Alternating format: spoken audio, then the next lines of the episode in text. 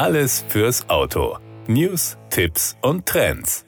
Der legendäre Wellblech-Transporter Citroën Typ H feiert Geburtstag. 1947 auf dem Pariser Autosalon vorgestellt, fand das Nachkriegsmodell schnell großen Anklang. Sein Erfolgsrezept war für die damalige Zeit und das Nutzfahrzeugsegment äußerst innovativ. Die einfache Bauart, die robuste Technik und die Reduktion auf das Wesentliche machten ihn zu einem Verkaufsschlager. Hinzu kamen die kurze Haube, das Fahrgestell mit Fahrerhaus aus gewelltem Blech, der aufrecht begehbare Laderaum und der abgesenkte Ladeboden zur einfachen Beladung. All diese Attribute in Kombination mit den vielseitigen Einsatzmöglichkeiten machten den ersten Transporter mit Frontantrieb aus Serienproduktion attraktiv für verschiedenste Zielgruppen. Polizei und Feuerwehr fuhren ihn ebenso wie der Metzger um die Ecke und der Eisverkäufer. Später entdeckten ihn die Hippies für sich und auch heute ist der Typ H noch als rollender Verkaufswagen unterwegs. Im Juni 1948 begann die Kommerzialisierung des frontgetriebenen Transporters mit der charakteristischen Wellblechkarosserie nach Art des legendären Flugzeugs Ju-52, auch als Tante Ju bekannt, die für die notwendige Versteifung der großen Blechflächen sorgte.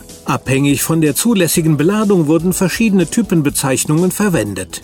Zahlreiche Karosseriebauunternehmen, darunter auch einige in Deutschland, sorgten für eine große Vielfalt an Variationen des Typs H. Die verschiedenen Verlängerungen von Radstand und Überhang hinten erhielten die Bezeichnungen Modifikation A für 40 cm Überhang bis Modifikation F für 1,2 Meter Radstandverlängerung und 60 cm Überhang.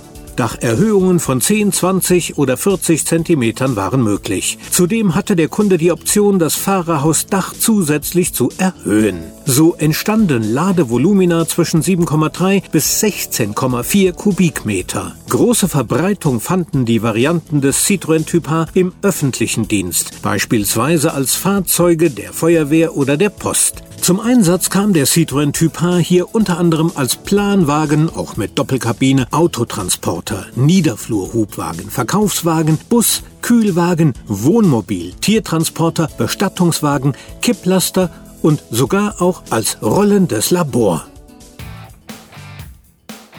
Das war der Autotipp. Informationen rund ums Auto.